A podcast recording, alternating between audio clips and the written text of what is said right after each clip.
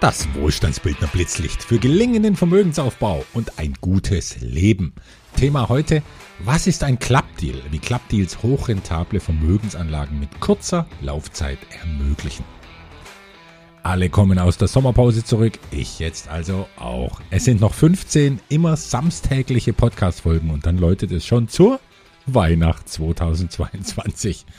Die Zeit, die will ich nützen für ein paar praktische Hinweise rund ums Investieren natürlich. Und ich erlaube mir, so wie heute etwa, auf ganz konkrete Investments aufmerksam zu machen. Investments, die schon immer gut waren zum Schutz und zur Vermehrung von Geld, heute aber wichtiger denn je sind für den, der die Krisenansammlung der heutigen Zeit entspannt überstehen will. Ich habe schon öfter von Club-Deals gesprochen als durchaus attraktive Vermögensanlage, vor allem wenn das Geld recht bald wieder verfügbar sein soll. Doch was ist eigentlich ein Club-Deal und warum heißt der so? In den Show Notes habe ich einen gut geschriebenen Artikel dazu eingestellt. Den will ich jetzt ergänzen um ein paar Perspektiven, wie ich sie aus der Erfahrung der letzten Jahre einnehmen und mitnehmen konnte.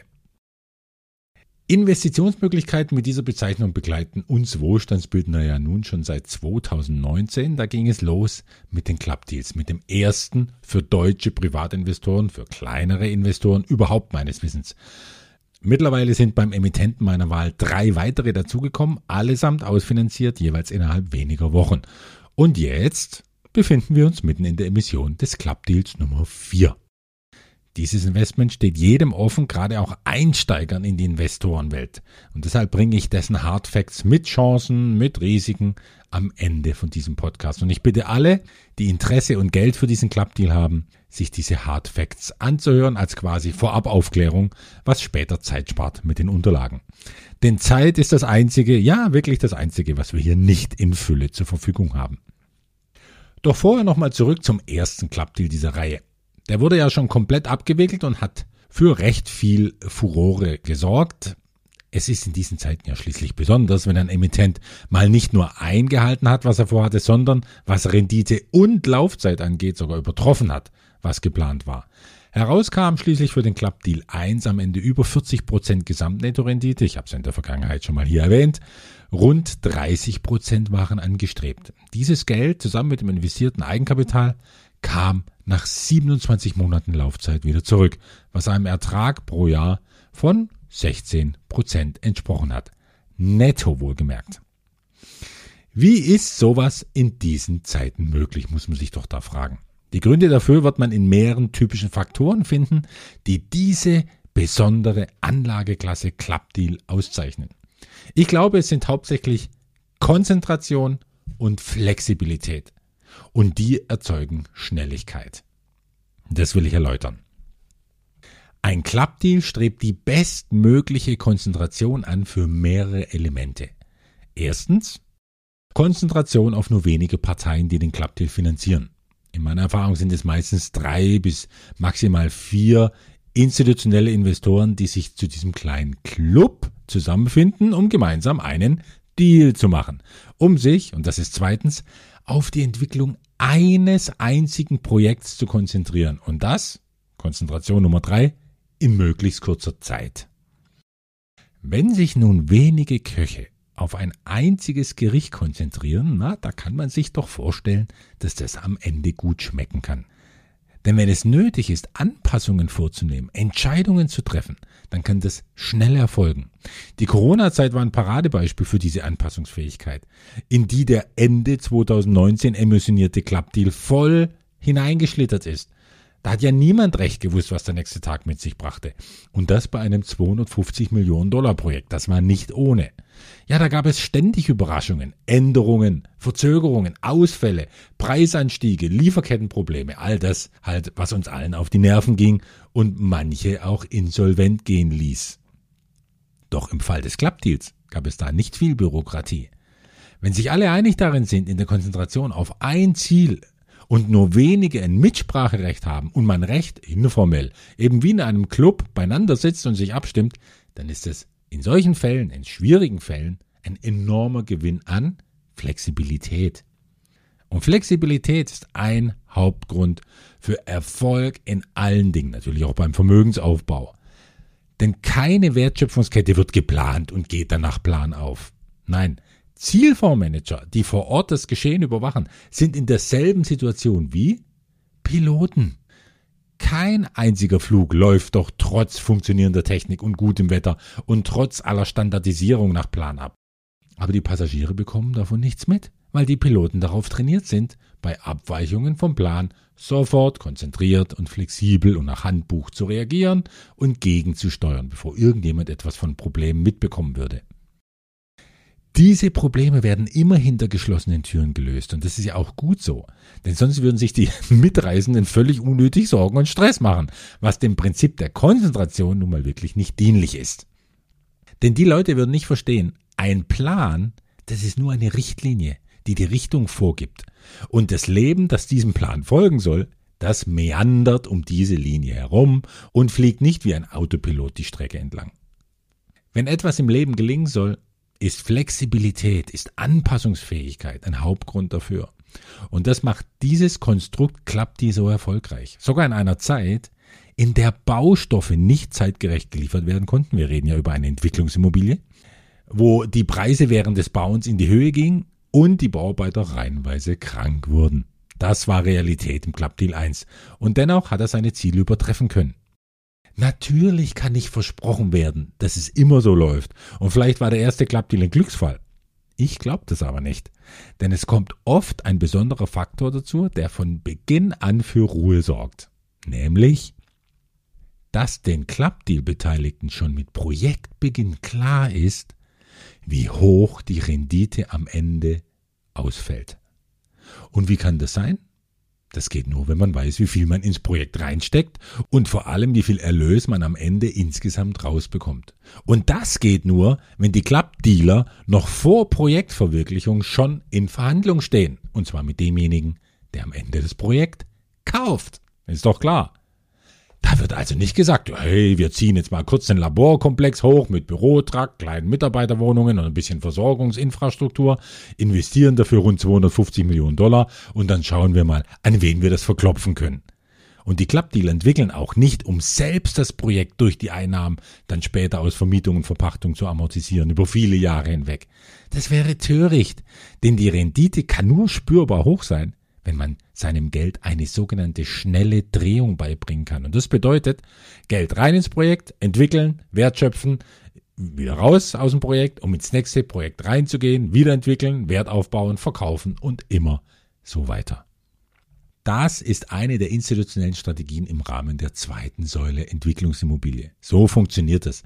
Der Käufer steht also schon von vornherein fest, ganz oft zumindest. Und das gibt allen die Möglichkeit, mit ihrem Geld bestmöglich zu planen. Und damit zeigt sich auch, warum Kleinanleger diese Strategie nie allein fahren könnten. Sie haben nicht das Kapital und nicht das Wissen, wo die größte Wertschöpfung in der kürzesten Zeit zu schaffen ist. Und vor allem, und das ist das Wichtigste, sie haben nicht die Kontakte, das Netzwerk von potenziellen Käufern, die etwas, das mit 250 Millionen hochgezogen wurde, nach drei Jahren für vielleicht 700 Millionen abkaufen. Das waren jetzt Beispielzahlen für einen eher mittelgroßen Clubdeal. Ich kenne Clubdeal-Projekte mit einer Laufzeit von drei Jahren, die liegen in der Anfangsfinanzierung schon zwischen 400 und 700 Millionen. Und im Verkauf kommt man dann über die Milliardengrenze, was zeigt, dass wir hier nicht mehr nur von einzelnen Entwicklungsimmobilien reden können, sondern von Infrastruktur. Ja, aber warum jetzt können kleine Privatanleger dann trotzdem mitmachen? Mit 25.000, 45.000 oder 100.000 Dollar, wenn doch nur Institutionelle am runden Tisch sitzen. Das geht, wenn es ein Management gibt, das auf eine ganz bestimmte Weise vorgeht. Nennen wir das Management jetzt mal beispielhaft die King's College Investment Group, kurz KCI. Cooler Name, sollte ich mir vielleicht schützen lassen.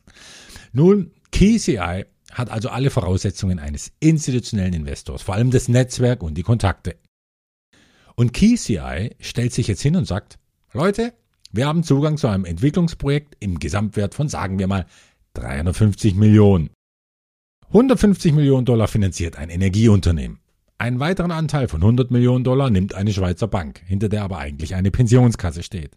Denn die müssen ja auch Rendite machen in Zeiten hoher Inflation.